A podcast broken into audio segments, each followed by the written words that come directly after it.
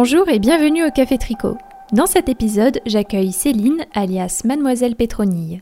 Nous allons parler d'elle, de tricot, de son processus créatif pour le projet de l'écheveau solidaire et de sa philosophie du tricot.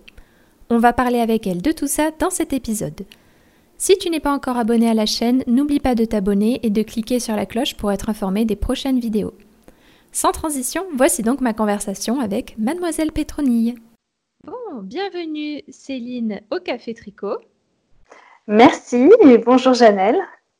Euh, avant de commencer, est-ce que tu pourrais un petit peu te présenter aux triconautes qui ne te connaîtraient pas? Alors, ben, je m'appelle Céline, euh, j'ai 43 ans, j'habite en Savoie, mhm. à Chambéry plus précisément, et donc euh, j'exerce la profession de designer tricot mhm. depuis un peu plus de trois ans maintenant. Et je suis également euh, professeure, enseignante euh, de tricot euh, depuis la même période, on va dire. J'ai commencé à peu près en même temps. D'accord, ok. je vais d'abord te poser la, fameuse question traditionnelle. Comment tu, as, commencé le tricot? Comment ça t'est venu? Oula, alors je pense comme pas mal de monde, euh, j'ai bénéficié, on va dire, de la transmission euh, familiale quand j'étais petite. Euh, je pense que j'ai dû commencer à faire mes premières mailles, je sais pas, vers l'âge de 8-10 ans. J'ai pas un souvenir très précis, mais en tout cas, tout ce que je me souviens, c'est que ma maman était une férue des, des loisirs d'aiguille, enfin tout ce qui était couture, euh, tricot, broderie, canevas. Alors euh, voilà, donc, dans tout ce, dans ce bain-là, euh, elle m'a appris également à faire mes premières mailles. La seule chose dont je me souviens, c'est que c'était un geste assez agréable. voilà, c'est mm. le souvenir que j'ai. après, j'ai jamais dépassé le point mousse. Honnêtement, j'ai jamais fait rien d'autre que, que des kilomètres de point mousse. J'ai même pas souvenir avoir tricoté quelque chose en particulier. Je pense que c'est vraiment juste une découverte euh, du geste avant tout. Hmm. Et en fait, tu as commencé comme ça et après, tu as poursuivi euh, adolescente Alors non, pas du tout, pas du tout. J'ai pas du tout tricoté ensuite. Euh, je me suis, j'ai toujours été attirée par les loisirs créatifs, mais j'étais plutôt attirée par le dessin et, la peinture à l'adolescence. Hmm. Et j'ai, non, je me suis remise très récemment au tricot. C'était, enfin récemment, récemment, euh, quand je parle à partir de mon, de mon âge, mais euh, j'ai repris en fait par hasard le tricot en 2009 mm-hmm. lors d'un voyage à Bruxelles. Euh, voilà, j'étais chez une amie à Bruxelles et elle, elle, tricotait et je, lui ai dit oh là là c'est sympa, ça me rappelle des bons souvenirs, j'aimerais bien réessayer. Puis elle m'a remis les aiguilles dans les mains et elle m'a trouvé une pelote et, et c'est vrai en fait c'est revenu un peu comme le vélo donc je trouve ça chouette. Et c'est reparti. Voilà, c'est revenu très simplement. J'ai même pas eu besoin euh, de, de, redemander. Alors, ce dont je me souviens, c'est pareil, ce plaisir du geste et qu'il y avait une forme de détente qui, qui s'instaurait très rapidement dès que je faisais mes mailles. Mm. Mais bon, c'est pareil, j'ai retrouvé euh, que la maille en droit. Je me souvenais pas, euh, je me souvenais comment monter des mailles et faire la maille en droit, mais c'est tout ce dont je me souvenais. Et du coup, quand je suis rentrée euh, de mon voyage, je suis allée voir ma maman. Je lui ai dit ah, Est-ce que tu peux me remontrer euh, la maille en vert Et puis voilà. Puis, du coup, c'est comme ça que je m'y suis remise en 2009. Et puis j'avais, j'avais la chance d'avoir des copines autour de moi qui, euh, qui elles, n'avaient jamais arrêté de tricoter pendant toute leur, adolescence. Et elles ont toujours fait, pas énormément de tricot, mais toujours un peu de tricot. Donc elles voilà, elles m'ont remontré des choses, elles m'ont passé des catalogues. Alors par contre, en 2009, euh, j'avoue, je me suis remise au tricot, mais euh, essentiellement au tricot à plat et en morceaux. Hmm. Donc euh, tout doucement, tranquillement. Oui, oui, oui, oui, vraiment. mais, mais le virus était là. Le virus était, était déjà présent. oui. Ok. Donc du coup, tu dis, tu te présentes en tout cas sur ton site et là, comme tout à l'heure, tu te présentes comme artisan designer en art de la maille. Qu'est-ce que c'est? Ah, alors ça, c'est un petit peu d'histoire. Parce que euh, avant, de créer Mademoiselle Petroni, euh, en 2014, je m'étais lancée euh, sous une autre marque qui n'est pas très différente, hein, qui s'appelait Petroni Tricot fait main. Mhm. Et j'avais une petite boutique Etsy dans, dans, laquelle je vendais des petits accessoires tricotés et crochetés. Mhm. Voilà, je ne me limitais pas euh, que au tricot, je faisais un petit peu de crochet également. Donc, d'où art de la maille, parce que pour moi, c'était une manière de, de rassembler les deux, les deux techniques. Mhm. Et, euh, ah, et, pour, et d'où l'importance de artisan, puisque euh, pour moi, euh, comme je réalisais des, objets finis et c'était des objets terminés que, que je mettais en vente, même si je les créais, même si je réalisais les, les, les designs, c'était quand même l'objet en lui-même qui était mis sur ma boutique. C'était pas, je faisais pas de patron à l'époque. D'accord, donc c'était le produit fini. Exactement. Et puis, euh, j'ai voulu garder cette, euh, cette, désignation, enfin, oui, cette désignation, je ne sais pas comment on dit, en fait, la manière de, nommer euh, le métier que je fais, parce que même si maintenant la majorité de mon travail est tournée vers l'écriture des patrons, je, je, à, mon sens, je reste quand même une artisane, c'est-à-dire je reste un artisan, dans le sens où je... Pardon, excuse-moi, j'ai un chat dans la gorge. Il n'y a pas de souci je crée, euh, enfin, comme je pars, après c'est ma façon, on en parlera peut-être plus tard, de mon, c'est mon processus, comme moi, je pars vraiment de la matière, de gestes, et qui pour moi sont tous les deux, euh, aussi bien au niveau des matières que des gestes, sont des patrimoines. Euh, je tiens vraiment à garder la dénomination d'artisan mm. dans mon travail pour vraiment montrer que je viens pas de je viens de quelque part en fait. Voilà, je viens euh, d'une tradition. Euh, c'est pas venu à moi comme ça euh, par hasard. J'ai appris des choses, elles m'ont été transmises et, euh, et, vraiment je tiens vraiment à ce que la dénomination d'artisan, dans ce sens-là, reste accolée à mon à mon métier. Et donc voilà. Donc pas que designer, mais aussi artisan, c'est vraiment important. Et puis dans artisan, il y a le mot art, et pour moi aussi, enfin, on en discutera, mais euh, c'est un, c'est un volet très important dans le processus créatif. C'est marrant que tu parles de ça parce que, euh, bon, quand le Café Tricot sera diffusé, elle aura disparu entre temps, mais aujourd'hui, j'ai fait une, une story euh, qui parle en fait de, de, cet élément, en tout cas de l'artisanat, entre guillemets, et pourquoi on est, pourquoi on a des sentiments, pourquoi on a des, des, des, sentiments quand on tricote, pourquoi parfois on se sent fier de notre, de notre tricot, d'où ça vient. Et en fait, euh, j'ai découvert que là, tout récemment, qu'il y avait des études qui avaient été faites pour savoir comment euh, nos ancêtres avaient fait pour développer leurs connaissances euh, pour la chasse, leur pratique de la chasse. Parce que d'un coup, ils avaient beaucoup progressé à ce niveau-là et les études, les, scientifiques se sont demandé comment ça se fait qu'ils aient progressé d'un coup, comment ça se fait qu'il y ait eu ce, ce bond. Et en fait, euh, ils se sont rendus compte, donc ils ont analysé euh, les comportements de, singes et ils ont vu que les singes avaient des, ce qu'on appelle des neurones miroirs. Ces neurones miroirs, ce sont des neurones qui se déclenchent très précisément lorsqu'un singe appuie sur une manette pour avoir une cacahuète ou euh, prend une banane. Et en fait, ces neurones miroirs s'activent également quand il voit un autre singe le faire, faire ces mouvements-là. Et en fait, il disait que ça, c'était le symbole que euh, le singe pouvait se mettre à la place de son congénère qui était en train d'appuyer sur le bouton pour avoir la cacahuète ou tendre la main pour avoir euh, la banane. Et en fait, on a découvert que ces neurones miroirs s'activaient également chez les humains. Euh, et en fait, qu'on pouvait en fait on développer encore plus ces neurones parce qu'on pouvait se mettre à la place d'un animal ou d'un objet.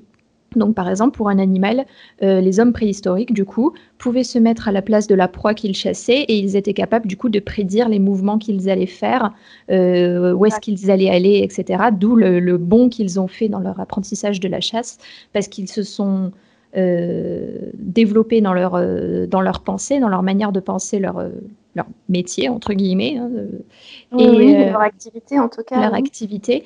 Et euh, en fait, dans l'humain, du coup, ça s'est développé euh, encore et encore. Et on l'a vu notamment chez les tailleurs de pierre, où en fait, il y a beaucoup d'éléments qui ont été euh, documentés, selon lesquels les, tailleurs de pierre, ont, ils disaient qu'il y avait une. L'extension du bras, c'était l'outil qu'ils tenaient. D'accord. Et en fait, nous, ça serait pareil, du coup, pour le tricot. L'extension de nos mains, ce sont nos aiguilles et le tricot que l'on fait. Et en fait, on est capable de, de, de transcender, du coup, notre connaissance euh, du tricot dans, euh, dans ce qu'on est en train de faire. Et, euh, et c'est pour ça qu'on a tout ce, tout ce sentiment, donc le sentiment d'artisanat que tu, que tu décris, vraiment, je le ressens vraiment aussi là dans, dans ce que je viens de t'expliquer. D'accord, ok, très bien. Ouais, c'est très intéressant. En effet, c'est vrai que moi, je l'avais pas forcément, euh, bah, je ne l'avais jamais imaginé sur ce, cet angle-là. Et en tout cas, euh, pour moi, il y avait vraiment euh, l'idée de. Ça permet aussi quelque part de faire passer peut-être aussi un message qui est important, parce qu'on a souvent tendance à, avoir une vision du tricot comme un simple loisir créatif, surtout dans nos sociétés modernes. Mais il faut quand même pas oublier d'où ça vient et qu'avant, ça avait quand même une c'était avant tout une activité utile et importante, voire rémunératrice pour des, euh, les femmes et les filles dans les, euh, dans les, euh, dans les milieux modestes. Mm. Donc, c'est quand même aussi une activité professionnelle. Et ça, pour moi, c'est vraiment important de le, de le, de le, pointer du doigt et surtout d'arriver à démontrer et à que euh, cela peut être un métier structuré comme un autre et que euh, ça peut être considéré comme un métier d'artisanat et pas seulement comme une passion ou quelque chose, d'une lubie ou un passe-temps euh, des femmes au foyer. Ça, c'est mmh. vraiment très, très important pour moi aussi. Sachant qu'en plus, il y avait des guildes hein, à l'époque, hein, au Moyen-Âge. Il y avait des guildes de tricoteurs. Donc ça, il ne faut pas l'oublier. C'est vraiment un métier qui était reconnu à l'époque. Hein. Oui, ouais, exactement. Ouais, tout à fait. Oui, puis après, bon, après, il y a plusieurs euh, sens en fonction des zones géographiques, mais, euh, mais faut... ça a été aussi des, euh, des activités émancipatrices pour certaines femmes dans, certains, dans certaines régions. Donc, c'est quand même pas rien. C'est pas rien. Mm. C'est important de faire attention à, à cet héritage et donc voilà, bon après je je pense pas que quand j'avais mis euh, mon intitulé euh, artisan designer, j'avais pensé à tout ça, mais maintenant ça prend encore plus de sens au fur et à mesure que j'avance dans mon, euh, dans mon métier. Oui, forcément, tu, même ta propre vision évolue et notre vision évolue constamment. Aussi. Oui, tout à fait. donc, Mademoiselle Pétronille, quand je suis allée voir sur ton, sur ton blog un petit peu, et puis même dans, dans tes, dans tes photos Instagram, tout ça, euh, j'ai cru remarquer euh, certaines, certaines valeurs qui revenaient beaucoup, donc euh, mode alternative, des formes épurées, selon les propres mots que tu, que tu emploies. Est-ce que tu as d'autres valeurs que tu souhaites transmettre dans, dans Mademoiselle Pétronier, en plus de l'artisanat, du coup, qu'on a déjà vu? Alors c'est vrai que je vais dire la valeur, la, première valeur à laquelle j'ai pensé quand j'ai créer la marque Mademoiselle Petroni, c'était vraiment une idée d'offrir la possibilité euh, aux tricoteuses, en tout cas aux, personnes intéressées par le tricot, de se euh, confectionner une mode différente et alternative dans le sens où elle sort des standards. Voilà, c'était vraiment quelque chose de très important. Je pense que je, c'est dans ma nature, hein, je crois que je suis quelqu'un d'assez, euh, assez, euh, on va dire, euh, pas, rebelle, mais en tout cas, j'aime pas, pas trop être enfermée dans des standards. Et je trouve que le principe même d'un loisir créatif et même de la capacité, donc par le tricot, d'exercer sa créativité, c'est de pouvoir aller au-delà de simplement euh, se contenter de ce que des tendanceurs ou euh, des grands journalistes de mode nous disent de, mettre sur le dos et euh, sans compter qu'il y a toute une industrie euh, derrière qui, euh, qui formatent encore plus tout ça et qui du coup vont formater nos goûts et ça c'est quelque chose que j'ai vraiment. Sans compter que c'est pas toujours très confortable. oh, oui, sans compter alors sans aller en plus euh, oui sans compter ça, sans compter alors, pareil il y a l'histoire de la standardisation des tailles. Bon après ça ça fait partie aussi du processus du prêt-à-porter. Hein. On peut pas non plus tous on peut pas non plus revenir en arrière et tous avoir les moyens de se payer un tailleur qui va nous faire du sur-mesure. Mais vraiment c'était important de montrer qu'il était possible de se dire après tout qu'est-ce qui nous empêche d'inventer notre propre mode euh, en s'appropriant euh, des techniques, euh, des patrons. Et moi, je suis assez, assez pour que même si on, voilà, on achète mes patrons, qu'on puisse les hacker facilement, en sortir, s'en inspirer pour créer ses propres modèles. C'est quelque chose qui pour moi est vraiment très important. Mm. Donc voilà, donc la valeur de l'alternative et de la sortir des standards de la mode, c'est vraiment une des valeurs fondatrices, on va dire, de la marque. Après, euh, après plus qu'une des valeurs, on va dire qu'il y a une identité euh, euh, plus esthétique sur, mes, sur mes modèles qui va tourner autour d'une forme de, de, chic et d'élégance. Ça, c'est quelque chose d'important pour moi. Mmh. Et puis, le, pareil, on va retrouver l'envie de plonger dans l'héritage de, des, des, esthétiques un peu plus du XXe siècle avec la mode des débuts des années 1900, 1920, 1930. Ça, c'est des choses qui me plaisent beaucoup et qui m'inspirent beaucoup. mais ça, ça va, être plus des, voilà, des, une, identité esthétique. Après, euh, d'autres valeurs, je les détaille un petit peu aussi sur mon site internet. C'est vrai que je suis quand même attachée à travailler des matières euh, le plus naturelles possible. Mm-hmm. Euh, j'aimerais aussi travailler avec des matières les plus proches géographiques géographiquement de moi. Bon, après, ça c'est plus, plus, compliqué, mais au moins déjà essayer de privilégier les matières qui sont réalisées en Europe. Euh, et, par la même, pourquoi pas alors aller plus loin et valoriser euh, l'artisanat euh, et en tout cas tout le travail de la laine qui peut être fait en France par des collaborations, des partenariats. Mais en tout cas, oui, je suis très attachée aussi à vouloir travailler un maximum de matières naturelles, non traitées et le plus diverses aussi, les matières les, les plus diverses possibles, pas se contenter d'une seule et unique matière pour designer. Oui, ça, je l'ai remarqué. Je, j'ai un peu fouillé, hein, bien sûr. Et puis même, euh, je, te suis, je, te suis sur Instagram et j'ai vu que tu proposais des tops d'été. Euh, chose que j'ai trouvé assez, euh, comment dire, unique, je vais dire, parce que le, la laine d'été, c'est pas, enfin la laine, les fils d'été sont assez peu connus, en tout cas en France. Et en plus en Savoie, j'aurais dit qu'il fait plutôt froid. Tu me dis si je me trompe, mais j'aurais dit qu'il fait plutôt froid en Savoie. Donc, je ne pensais pas que tu aurais eu la, sensibilité d'aller chercher des fils d'été. Alors, déjà, il y a plein je pense qu'il y a plusieurs choses qui expliquent cela. Euh, alors, en Savoie, oui, il peut faire très froid l'hiver, mais il fait très chaud l'été. En fait, on a un, climat qui est assez euh, continental de ce côté-là, et c'est vrai qu'on peut avoir très vite des épisodes de canicule, hein, euh, même en Savoie. Donc, on apprécie les matières, matières légères pendant l'été, hein, même si l'été est très court mais on les apprécie. Et puis, euh, bon, moi j'ai les origines euh, du Sud. Hein. Je suis euh, peut-être aussi ça explique. Je suis d'origine sicilienne par mon papa et ma maman est du sud de la France, donc forcément j'ai passé beaucoup de temps au, bord de la Méditerranée, donc peut-être ça aussi ça m'a. D'où la sensibilité aux fortes chaleurs. voilà, exactement.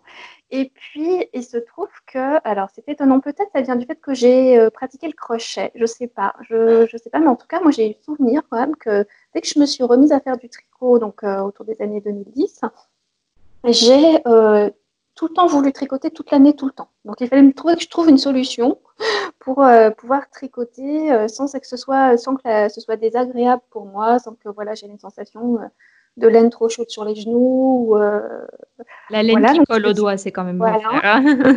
Et honnêtement, moi j'ai toujours trouvé que euh, les catalogues proposent, les catalogues de grandes marques commerciales françaises proposaient toujours des modèles d'été et des modèles estivaux dans des fils, euh, dans des fils adaptés en fait. Hein, beaucoup de coton, bien sûr, c'est quelque chose qui revenait souvent, mais il pouvait y avoir des mélanges aussi. Euh, coton euh, synthétique ou des mélanges euh, avec un peu de soie. Donc voilà, c'est des choses que pour moi, c'était assez finalement intuitif et naturel de tricoter des matières végétales l'été, puisque peut-être, voilà, c'est le fait de ne pas avoir eu d'a priori, mais d'avoir eu ces catalogues dans les mains qui me proposaient des saisonnalités. Donc voilà, pour moi, c'était évident qu'au moment d'arriver sur la belle saison, pourquoi pas designer des modèles en coton, en lin, euh, voilà, c'était ou avec des, avec des manches courtes ou sans manches. Pour moi, ça me paraissait en fait une évidence. Et j'ai même souvenir que ma maman nous tricotait, parce que ma maman était une grande, était une grande tricoteuse quand on était enfant, elle nous tricotait aussi des modèles d'été. Et euh, voilà, donc pour moi, c'est vraiment pas du tout quelque chose d'assez. Pour moi, le tricot n'est pas du tout saisonnier dans le sens où il n'est qu'une pratique euh, pour, pour, avoir chaud, en fait, qu'un loisir qui nous permet d'avoir des vêtements chauds c'est une manière de s'habiller tout au long de l'année. Ou des vêtements, tout simplement, du coup. Pour les... faire des vêtements, exactement. Tout à fait. Hmm.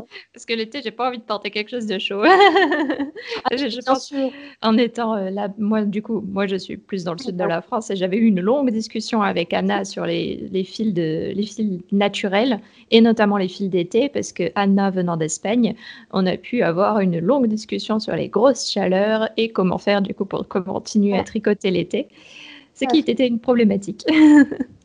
oui, bien sûr, ouais, mais euh, moi je pense que c'est possible, hein, vraiment, si on travaille des matières. Alors après, ah, je ne suis pas un bon exemple parce que je dis ça, mais en vrai, dans le, dans, le grand réel. C'est que moi, en tant que designer, je suis décalée sur les saisons. Donc en été, ah, oui.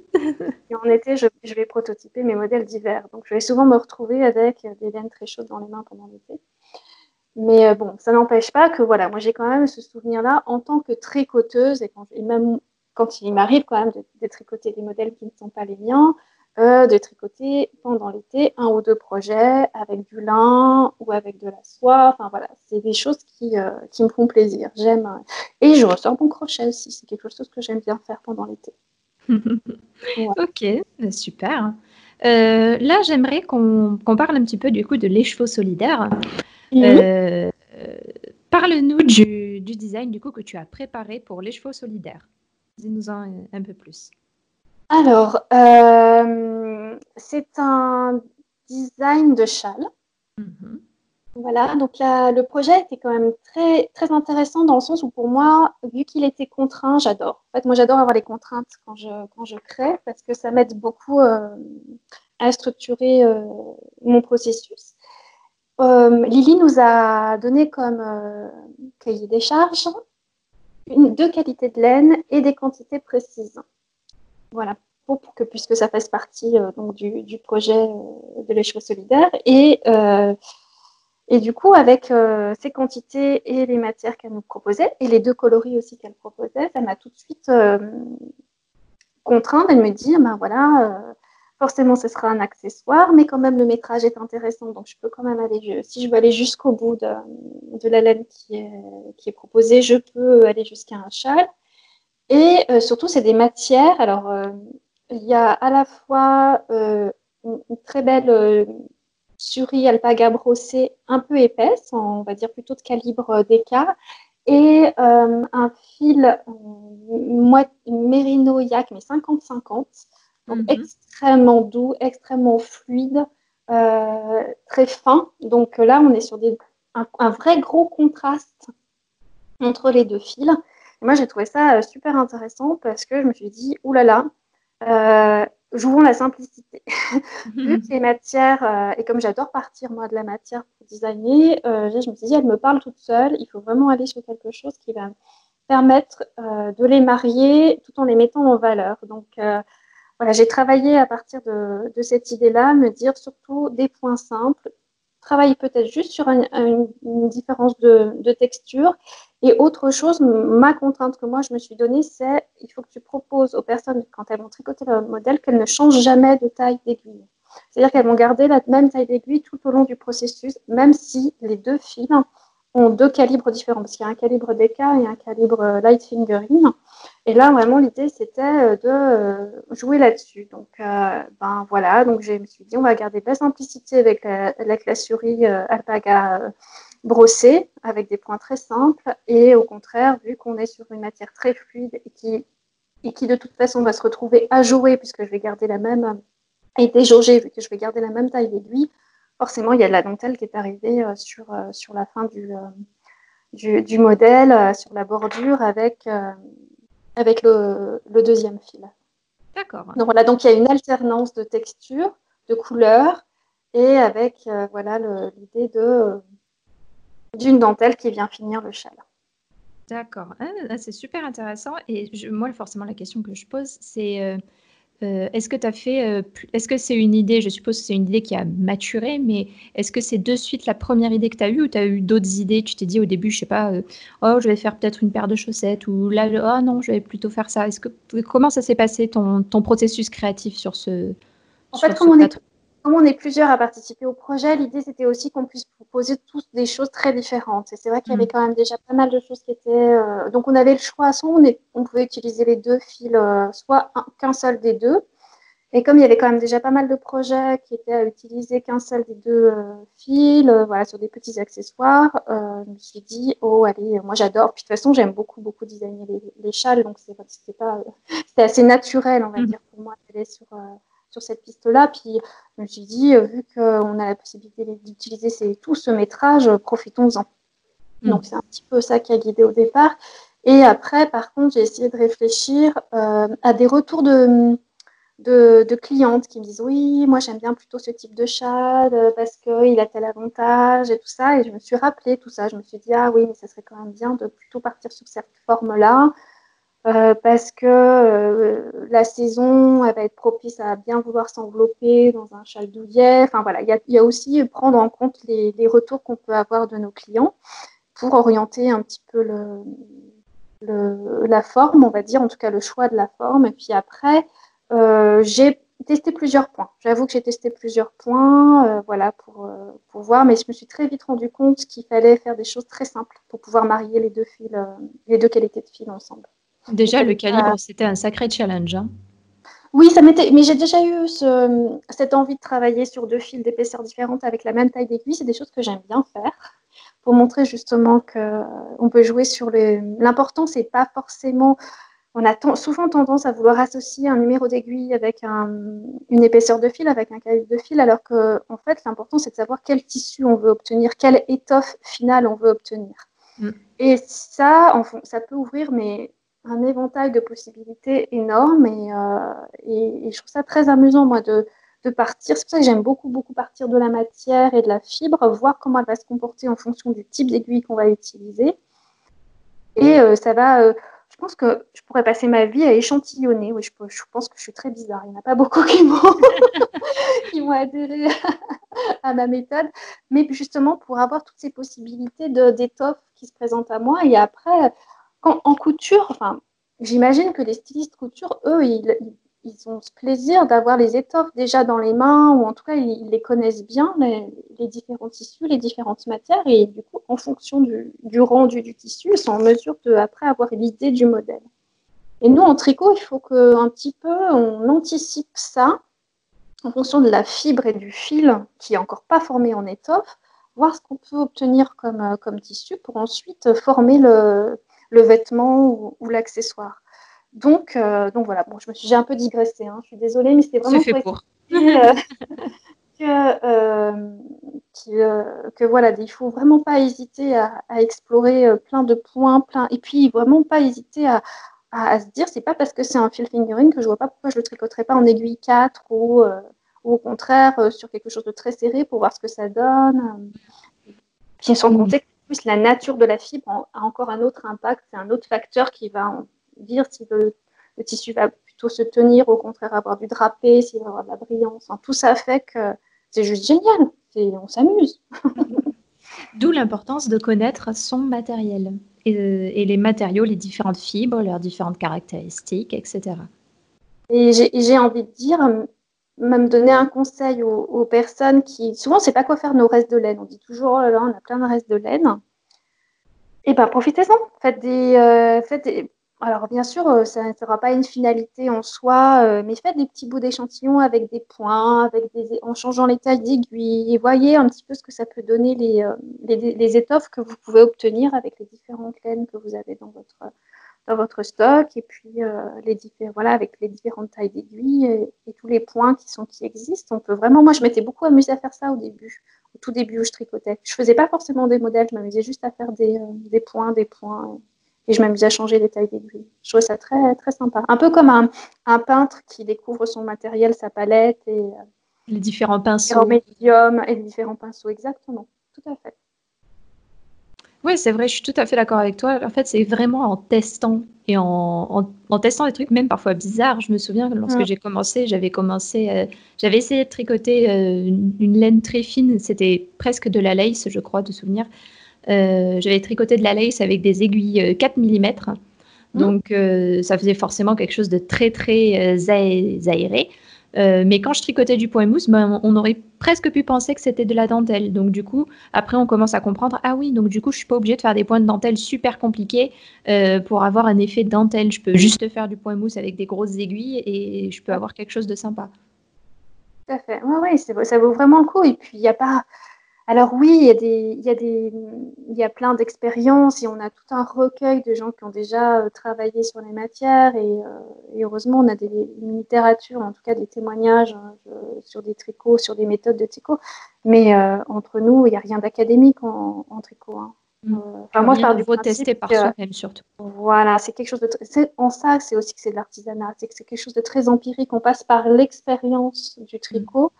Et euh, c'est ça qui va faire évoluer la les techniques, c'est ça qui va apporter aussi de la richesse euh, dans nos modèles et dans, et dans nos créations. Et plus de réflexion après dans notre pratique, etc., etc. Tout à fait. Et on devient plus autonome. Je suis tout à fait d'accord, Janelle. C'est-à-dire qu'au fur et à mesure qu'on découvre euh, ce qui se passe quand on tricote certaines matières ou, certains, ou, quand on, on, explore certaines techniques, on, on comprend ce qui se passe et du coup on devient plus autonome et on n'est plus obligé de, on peut plus facilement sortir d'un modèle, se dire bah tiens en faisant comme ça je peux plus facilement l'adapter à ce que je recherche. Tout à fait. Mm. Bon, et du coup, dans ce patron, est-ce que tu as voulu transmettre quelque chose dans ce patron particulièrement? Je t'ai dit, euh, est-ce que euh, là, je pourrais transmettre euh, telle ou telle valeur ou telle histoire alors euh, là, euh, c'est plus, là, c'est vraiment plus une idée euh, de passer un bon moment sur ce modèle-là. il est assez simple.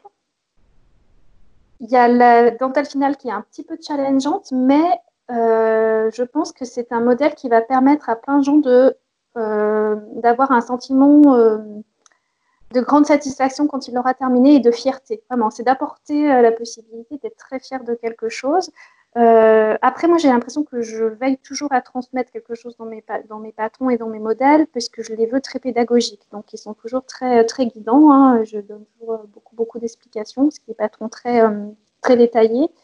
Et le but du jeu, c'est de permettre à des gens d'acquérir des techniques par le biais de la pratique du patron. Et là, vraiment, c'est comme la c'est des matières tellement nobles et tellement belles que juste de les avoir dans les mains, c'est déjà très agréable. Donc, c'est vraiment d'avoir. L'idée, c'était d'avoir un modèle qui soit très fluide, qui nous fasse avancer un peu comme une. une comment j'aurais dire une comptine ou une, une, chanson. Voilà, une petite balade qu'on a dans la tête, qu'on répète comme ça et euh, qui est vraiment très agréable. Et, euh, ah, vraiment, c'est ça. C'est et à la fin avoir cette dentelle. Euh, c'est une dentelle qui se construit de manière perpendiculaire la, au tricot. Donc, c'est en plus, ça permet de, de l'arrêter régulièrement. Voilà, on n'est pas obligé de toute la faire d'un coup. Donc, c'est euh, on prend son temps, on va tranquillement et euh, c'est un c'est une grande satisfaction quand on l'a terminé parce que on se dit waouh, il a un effet, alors qu'il est très simple, il a un très bel effet. Donc je pense qu'il va procurer un, sentiment de, grande satisfaction pour les personnes qui vont le tricoter. C'est vrai que la dentelle de fin, je, fais une mini digression sur la dentelle de fin, mais la dentelle de fin, en plus, du coup, si on l'ajoute en perpendiculaire, si j'ai bien compris, on n'a pas besoin de, couture au final. Euh, pour assembler la dentelle. Moi, c'est vraiment, je pense c'est vraiment le moment que je préfère à ce moment-là. C'est parce que le, le, châle se termine et en même temps, c'est l'endroit le plus beau du châle, je trouve souvent. C'est ça. Euh, mm. ça vraiment, c'est les, les c'est comme les, les, dernières notes, euh, le, les cerises sur le sur le, le, gâteau à la crème, comme comme on dirait. Tout à fait. ça pourrait être comme une, une recette de pâtisserie où on va faire le le glaçage sur la fin où on fait la petite déco, euh, tout à fait. C'est euh, tout de suite ça prend, ça lui donne une dimension, ça prend forme et euh, c'est très très satisfaisant. Voilà, l'idée c'est vraiment de d'avoir de la fierté, de se dire on a terminé un, un, tricot dont on, est, on peut être fier parce qu'il a une belle allure. Mm. Mais et en même temps, le processus était agréable, fluide et pas pas, compliqué. C'est faut passer un bon moment. Surtout passer un bon moment avec des matières très nobles et très agréables. Hmm. C'est le plus important toujours, se faire plaisir.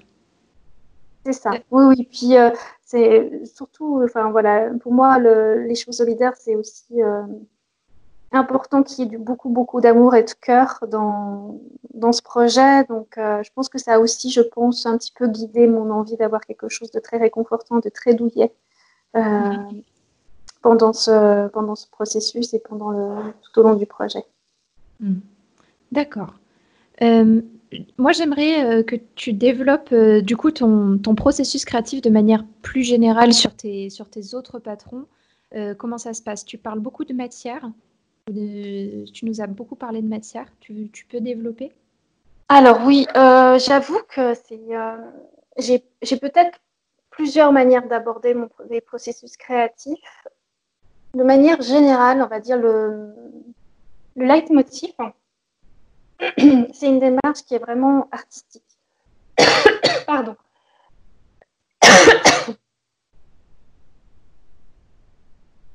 Je suis désolée, je m'étouffe.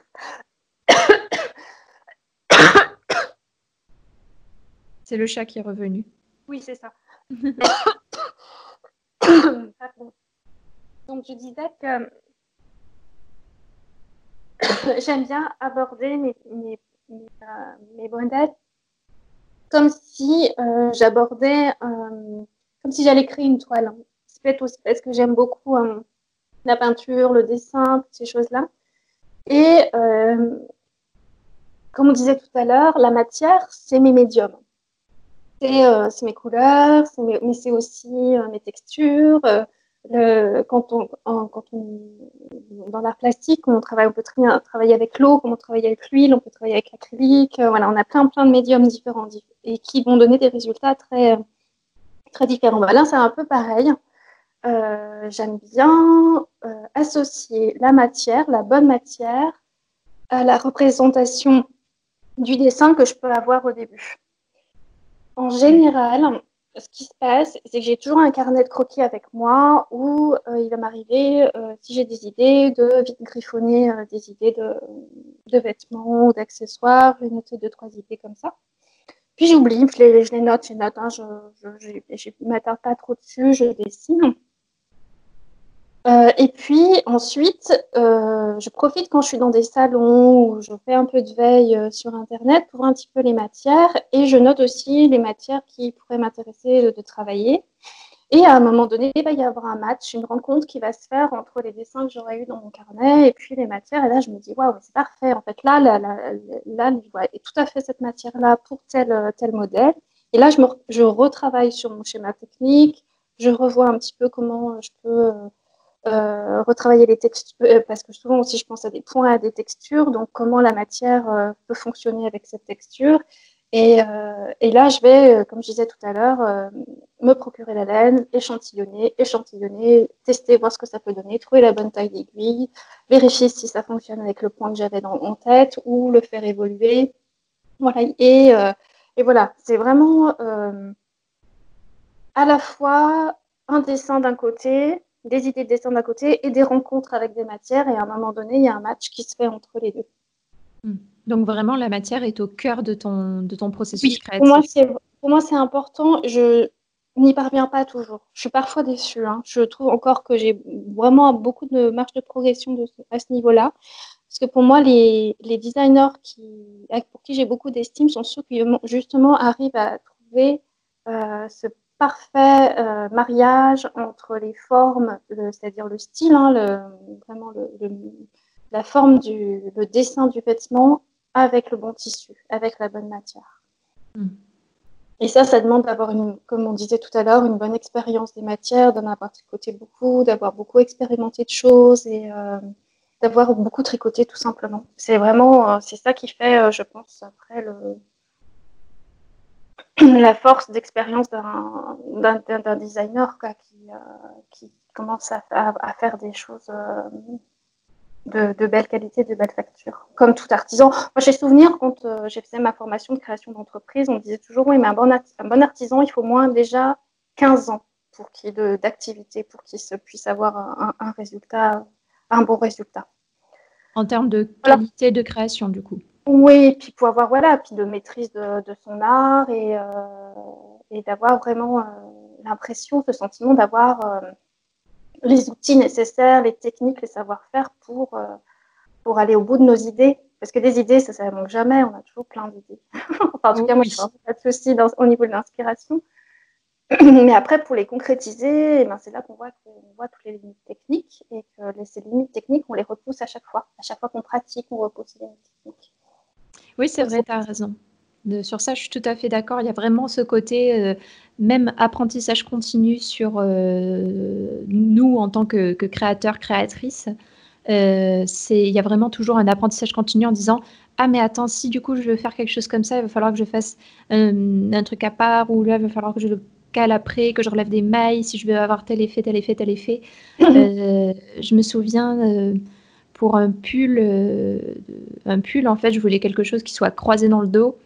Et, j'ai du coup, forcément, je, je, suis retrouvée un petit peu coincée parce que je pouvais pas faire ce pull en circulaire. La seule solution, c'était de le faire à plat. Donc, j'ai dit, OK, donc il va falloir que je trouve un moyen de faire des bandes à plat. Est-ce que c'est bien des bandes qu'il faut faire? Oui. Comment, comment les ajouter après? Comment on va comment on va faire pour faire le montage, l'assemblage, à quoi ça va ressembler, ça va être impossible. oui, bien sûr, sans compter qu'après, il faut aussi anticiper, les, il faut que ce soit une jolie finition, que ce soit bien propre. Donc, euh, bah oui, il faut accepter que ça prenne du temps. C'est ça qui n'est pas toujours évident aussi, hein, c'est que euh, on a cette contrainte de vouloir quand même euh, avoir une, une, offre importante de modèles en tant que designer pour pouvoir avoir une rémunération régulière chaque, chaque mois. Donc, il faut sortir régulièrement des nouveaux modèles, mais en même temps, il ne faut pas oublier que euh, le processus de création, si on veut vraiment des, pièces euh, bien réfléchies, bien travaillées, sans compter qu'après, il faut savoir les expliquer, c'est encore une autre part du, travail. Mais oui, oui, il faut accepter que ça prenne du temps, en fait. Hein. C'est pas, euh, pas si simple. mais c'est ce qui est super. Et je pense que forcément, en avançant, en pratiquant, pratiquant, on gagne du temps, on commence à comprendre comment, de mieux en mieux comment se fixent les choses. Hein. Voilà, moi j'ai toujours l'expérience, mon papa était artisan, donc je m'en rends compte, il était artisan plâtrier, et du coup je vois euh, cette capacité qu'il avait de, de faire des choses magnifiques en, trois gestes, alors que peut-être, euh, ce que moi je ne savais pas, c'est que 20 ans avant, il nous fallait 10 gestes pour faire le même résultat. Mm. Donc c'est, euh, voilà, s'il y a vraiment de, accepter qu'on va être en constant apprentissage. Quand on est artisan, on continue à apprendre tout le temps, tout le temps, tout le temps, tous les jours. C'est pas fini. ça finit jamais. c'est ça le plus beau. Mais c'est ça qui est chouette. Au moins, il n'y a pas de. Voilà. Et le jour, on commence à se dire, j'ai plus rien à apprendre, il faut changer de métier. Hein. autre chose. Et j'allais dire, même, ça devient très triste parce que même la vie, en fait, euh, si on dit, euh, ben, j'ai plus rien à apprendre, euh, en fait, c'est très, très, très triste. En fait, ah oui, oui, on, va, on, va, on, va, perdre la motivation même de se lever le matin. Moi, je suis d'accord. Moi, je préfère dire qu'on apprend tous les jours, au moins comme ça, on a toujours des choses nouvelles à découvrir. Exactement. Donc voilà, donc tout ça pour dire que le processus créatif vient vraiment en majorité euh, de la matière. Enfin, c'est un mariage entre la matière et les idées que je peux avoir en tête, les idées de dessin que je peux avoir en tête. Après, mes idées de dessin, elles viennent aussi d'un autre. Euh, comme je disais tout à l'heure, je suis très inspirée par, euh, par l'art du, début du XXe siècle, euh, l'art en général, les arts décoratifs, euh, les arts textiles, voilà, tout ça, ça mm. va beaucoup m'inspirer. Puis après, d'un fois, j'aime bien aussi avoir des challenges. Là, il y a des, là j'ai très très envie de travailler sur un projet d'un artiste en particulier et travailler à partir de son œuvre pour créer une collection. Ça, c'est des choses qui me, ouais, ouais, c'est des choses qui me plaisent beaucoup. Mais manque un petit peu de temps, mais ça va se faire tout doucement. oui, mais j'aime bien voilà, m'inspirer de, d'autres, euh, d'autres, dans d'autres domaines que celui même de la mode et du textile. Et aller au-delà. Oui, bien sûr, c'est ça qui, qui, rend en fait notre pratique plus intéressante, c'est quand on vient l'enrichir d'autres, d'autres éléments, d'autres connaissances, d'autres inspirations. Mm. Euh, petite question, euh, du coup, euh, pour, celles et ceux qui ne, créent pas de patron, moi en tout cas, j'ai souvent la question combien de temps ça te prend, toi, de créer un, patron en moyenne, à peu près? Oh là là, c'est difficile à évoluer. ça me paraît long. ça me paraît être assez long, en sachant qu'il faut peut-être plus qu'en ça va être difficile parce que comme euh, mes journées sont partagées entre des tâches administratives et puis euh, des tâches pédagogiques, tout ça, euh, on va parler plus comment ça s'étale sur, sur une durée. donc il y a une première, une première partie où justement je vais explorer, comme je disais tout à l'heure, je vais mettre en lien, mais je vais échantillonner par rapport à mes croquis. Donc ça, en général, ça prend 2-3 jours d'explorer tout ça. Ensuite, je vais mettre on va dire en fonction sur un vêtement moi j'ai de la chance je fais, je fais les souvent la, je prototype souvent la plus petite taille donc euh, alors moi après je, je prototype et j'écris en même temps c'est-à-dire que je prends euh, je rédige j'essaie de rédiger un maximum en même temps que je, je prototype mon, mon, vêtement ça me prend, on va dire, 4 à 5 semaines. Mhm. Voilà, et ensuite, euh, il me faut une bonne semaine de mise en page de mon patron et de gradation. Et ensuite, derrière, entre l'appel au test et le test, je reste encore en près, après 5 ou 6 semaines euh, pour, pour, tester tout ça, pour corriger. Il me faut quand même que je laisse à peu près une dizaine de jours à ma traductrice pour traduire. Enfin voilà, c'est un projet qui va vite s'étaler euh, sur deux mois et demi, trois mois. Oui, j'allais dire ça, oui. on est sur deux, deux mois et demi, trois mois facilement. Parce que j'aime bien prendre le temps aussi de faire les choses, laisser le temps à mes testeuses de, pouvoir faire le, de tester le modèle. Donc, euh, donc voilà. Après, c'est comme des citrons, les pauvres.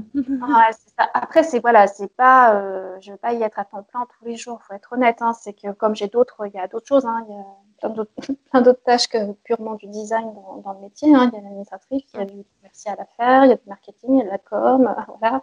Donc euh, il n'y a pas que pas que sur de la création même, euh, ça va être ça va prendre la moitié de ma journée. Mm. Euh, en plus, si tu fais des ateliers comme tu. Comme voilà, en plus, il y a des ateliers. Plus je travaillais à la boutique l'année une journée par semaine. Donc, forcément, c'est. Euh, voilà, après, ça se découpe. Mais oui, on va dire deux mois et demi, trois mois en fonction du, du modèle. Après, il y a des modèles qui sont plus, plus exigeants des choses, des formes que j'ai encore jamais, que je connais pas ou que j'ai encore pas exploré, comme tu disais tout à l'heure. Hein, euh, quand tout d'un coup on se dit qu'on a envie de faire quelque chose qui se croise dans le dos, ou pour avoir des manches d'une certaine façon. et ben là, j'appelle ça les petites lubies. là, je prends un petit peu plus de temps parce que je me fais une toile. J'aime bien, même si c'est, ça peut paraître bizarre, alors qu'on travaille pas en chaîne et trame, hein, on travaille sur de la maille, mais ça m'aide quand même beaucoup à comprendre la physionomie du vêtement et de voir comment, dans quel sens euh, la construction va s'élaborer.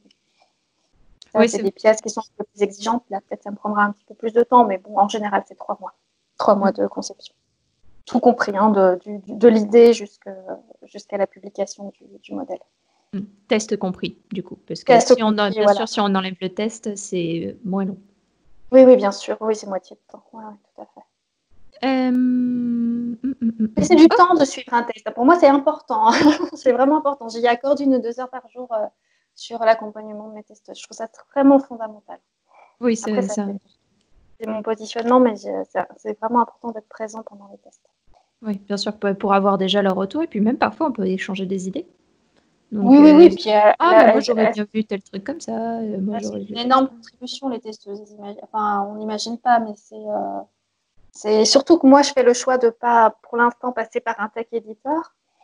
Donc, euh, entre guillemets, elles vont, m'aider à vérifier tous mes calculs. Euh, voilà, elles vont faire tout un travail qui pourrait être fait, que je pourrais déléguer à, une, de la tech édition. Donc, euh, oui, non, non, il faut que je sois très, très présente et que j'accorde du temps à mes tests. C'est très important. Euh, juste, je développe le terme de tech édition et tech editor. Euh, c'est en fait des personnes qui sont spécialisées, qui sont destinées à relire les patrons, vérifier les calculs, etc. Elles ne tricotent pas les patrons, juste elles lisent le patron, voient les fautes, euh, les potentielles erreurs de calcul ou de, ou de gestion du nombre de mailles, etc. Donc c'est un métier à part. Oui, c'est un métier très exigeant d'ailleurs. Hein. C'est un métier qui est, euh, c'est pas évident. Moi, j'avoue que j'ai beaucoup de respect pour les gens qui font ça parce qu'elles passent, elles passent pas par le par l'objet. Elles n'ont pas l'objet en main hein, pour vérifier. Hein. C'est vraiment, elles mentalisent le, design à chaque fois pour vérifier qu'on n'ait pas mis d'erreur. Ou... Euh, Donc c'est la visualisation, c'est incroyable. Euh, bien, bah écoute, euh, je, vais, te poser quelques, petites questions. Est-ce qu'aujourd'hui, d'ailleurs, on parlait là de, technique, est-ce qu'aujourd'hui tu as une technique en trigo que tu aimerais apprendre qui te fait, qui te fait de l'œil, que tu aimerais développer? Ah oui, je suis absolument nulle en brioche. Je suis absolument, voilà, je, je, sais faire de la brioche très très simple, mais vraiment la brioche bricolore avec des motifs, euh, ça j'aimerais beaucoup beaucoup. Et puis également le tricot double, le double knitting, quelque chose oui, c'est bien ça. Euh, d'apprendre également, voilà. Donc ça c'est vraiment, euh, j'ai l'intention d'ailleurs de suivre des ateliers pour me former à ces deux techniques. Hmm. Ok, bah super. Euh, c'est vrai, en plus, c'est super intéressant pour avoir pratiqué, moi, le, double knitting. Je trouve ça super pour les écharpes en jacquard. C'est vraiment euh, la solution ultime. Donc, euh, Ah oui, oui, c'est super justement pour travailler, travailler les, tous les tricots réversibles. Enfin, vraiment l'idée d'avoir euh, aussi bien quelque chose de beau sur l'endroit que sur l'envers. C'est un peu comme le même principe que la brioche. C'est vraiment travailler. Peut-être, c'était cette, approche-là globale de me dire euh, comment faire pour avoir un tricot aussi beau sur l'endroit que sur l'envers? c'est peut-être ça qui m'intéresse en fait. En plus, ça fait quelque chose de très très douillet hein, pour avoir euh, déjà testé. Vu qu'on a deux fois plus de laine, ben forcément, ça fait quelque chose qui est plus épais. Donc, c'est vraiment très très chaud. Tout à fait. Ok, bah super. Euh, est-ce que aujourd'hui il y a une pièce que tu vraiment tu, tu adores créer encore et encore? Là, je tellement créer. Hein. Ouais, je, papillonne tellement que. non, après, euh, j'ai toujours euh, beaucoup, beaucoup de plaisir à créer des châles. Hmm. Ça, c'est vrai. Moi, c'est assez instinctif.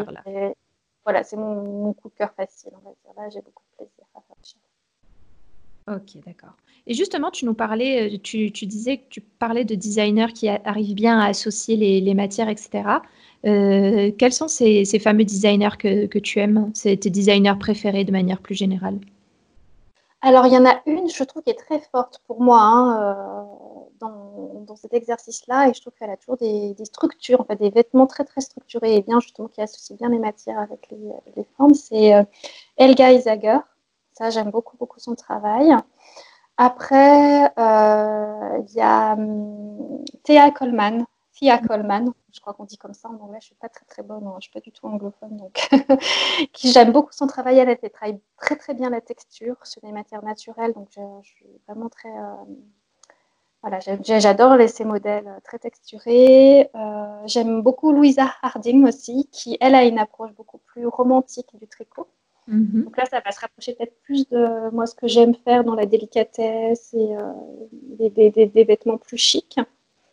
Et après, bon, en, designer plus connu et plus euh, contemporaine, j'aime beaucoup Andrea Maury mhm. parce que je trouve que justement, elle, a, euh, elle arrive toujours avec des lignes très simples à, super bien travailler ses tissus. Moi, je trouve que vraiment, elle, a, elle, c'est pas forcément des choses très compliquées ce qu'elle propose, mais les rendus sont vraiment mais impeccables. Enfin, moi, j'aime beaucoup. Je trouve qu'elle a, euh, c'est des vêtements très modernes et à la fois, euh, ça paraît simple comme ça et basique, mais non, non, non, c'est bien, c'est bien travaillé euh, au niveau des, des, choix entre matière et points et, et texture. Hmm. En plus, Andrea Mori autre, est un autre moyen d'utiliser ses fins de pelote. En plus, oui, oui. Mais justement, justement je pense qu'elle a, elle a euh, ce plaisir aussi d'aller euh, travailler des, euh, dans, des, dans des choses un petit peu, voilà, un peu plus créatives et moins, moins, enfin, j'aime pas le terme académique parce qu'il n'y a pas d'académisme dans tricot, mais c'est euh, voilà, il n'y a pas de, pour moi, il n'y a pas une matière qui est bonne pour le jardin, une matière qui est bonne pour tel point de. Mm. Bien sûr qu'on sait bien qu'il y a des torsades qui vont mieux ressortir avec certaines matières, bien sûr des dentelles qui vont mieux ressortir, mais pourquoi, pourquoi se limiter, pourquoi pas explorer des choses? Des fois, on a des bonnes surprises. Mm. C'est vrai. C'est vrai, c'est vrai. Il y a quelque chose que disait Anna justement de l'Anna et Tricot et je trouvais très juste. Euh, elle disait que c'était bien de, je crois qu'elle parlait de Picasso, moi j'aime bien parler. C'est pareil. C'est comme pour les musiciens. On apprend toujours à faire ses gammes. Au début, on apprend, on fait des gammes, on en fait, on en bouffe, on, en mange des, des, gammes et des gammes. Et ben, peut-être en, tricot, c'est vrai que c'est bien de connaître les bases techniques, bien connaître, savoir à peu près ce qui existe en termes de matière. Mais après, quand on connaît tout ça, un peu, on peut s'amuser et on peut créer, on peut composer. Il n'y a pas de limite à la composition. Voilà, je pense que c'est voilà, c'est un peu ça en fait. C'est, euh, j'ai une, une, citation sur ça que j'aime bien utiliser, euh, même dans ma vie euh, personnelle. C'est connaître les règles, maîtriser les règles, briser les règles. Exactement. Voilà, très bien, ça me va. Ça me, très bien cette citation, je l'adopte. ça résume bien, on va dire. Voilà, exactement. Euh, bien, eh bien écoute, euh, on va tout doucement aller sur la fin. Est-ce que, avant de terminer, tu aurais une petite astuce à donner aux triconautes qui nous écoutent? Alors oui, oui, j'ai une petite astuce, mais alors j'avoue, c'est pas la mienne, c'est celle de ma maman. Euh, ça, étonne voilà, ça, étonne toujours les gens quand je fais ça. Je monte toujours mes mailles avec deux aiguilles côte à côte, collées les unes à l'autre. Et je monte mes mailles sur deux aiguilles en fait, ce qui permet d'avoir un premier rang de montage avec des mailles beaucoup plus lâches et, quand on tricote notre premier rang, c'est beaucoup plus facile. C'est qu'on n'a pas un rang hyper serré. Alors ça fonctionne bien sûr quand on fait sur des petites tailles d'aiguilles. Hein. Quand on arrive au-delà de, des aiguilles numéro 4, ça fait trop épais. Mais sur des petits euh, diamètres d'aiguilles, c'est vraiment super intéressant. On colle les deux aiguilles côte à côte et on monte les aiguilles avec. On prend les deux aiguilles dans la main et on monte les aiguilles, euh, enfin les mailles sur les deux aiguilles en même temps. Et après, on retire une des deux aiguilles, ce qui fait que les mailles sont beaucoup plus fluides et on peut commencer à tricoter notre premier rang. Et on n'a pas besoin de s'esquinter les yeux sur euh, les premières mailles de départ. Elles viennent toutes seules. Et ça fonctionne parce que je sais qu'en cours, je l'ai beaucoup expérimenté avec mes débutantes et euh, ça marche très bien. oui, c'est vrai. Même euh, c'est ce que je, c'est vrai, c'est une, une, astuce que je donne aux, personnes qui débutent. Si vous, si vous faites un rang trop serré, un premier rang trop serré, montez vos mailles sur deux aiguilles, vous verrez, ça sera de suite beaucoup plus facile. Beaucoup plus facile, exactement. Ok, ben super, merci, super astuce. Et enfin, euh, est-ce que tu aurais trois livres, podcasts ou blogs à recommander? Euh, alors malheureusement en littérature, j'aurais pas grand-chose à, proposer parce que je trouve que, malheureusement la littérature tricot en français est un peu maigre. Je, mm. je pense qu'il y a un champ à explorer là. Euh, ça pourrait être pas mal. sinon, en podcast, j'aime beaucoup regarder, alors je le conseille pour les personnes qui comprennent un peu l'anglais, euh, de suivre le, podcast de Fruity Knitting. Mhm. Euh, donc c'est un couple d'Australiens qui vit en, en, Allemagne, qui fait donc un super podcast. Euh, avec à la fois, enfin, il est très très bien produit, parlent de leurs encours bien entendu, elle, elle donne souvent des très très bons tutos techniques, comment notamment adapter certaines techniques à, certains modèles. Ils font des interviews euh, de tricoteurs du monde entier, ils mettent en valeur des, designers et ils font des, elle, fait des très bonnes interviews de, de tout, tout, plein de professionnels euh, qui travaillent autour de la laine euh, et du tricot. Ça, c'est vraiment un podcast que j'adore. Et après, il y a un blog que j'aime bien, mais voilà, on va être chez les francophones cette fois. C'est le blog de Marie qui s'appelle Le Nid de la Linotte.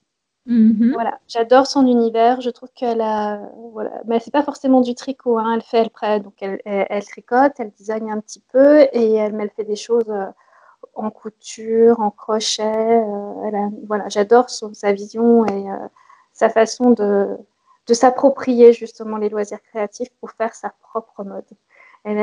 alors là, elle est vraie, elle est vraiment dans, les, dans, ce que j'aime, de, de dire sortir des standards de la mode. Voilà, donc je, voilà, je proposerai euh, ces, deux, euh, ces, deux, à la fois ce podcast et ce, et ce blog.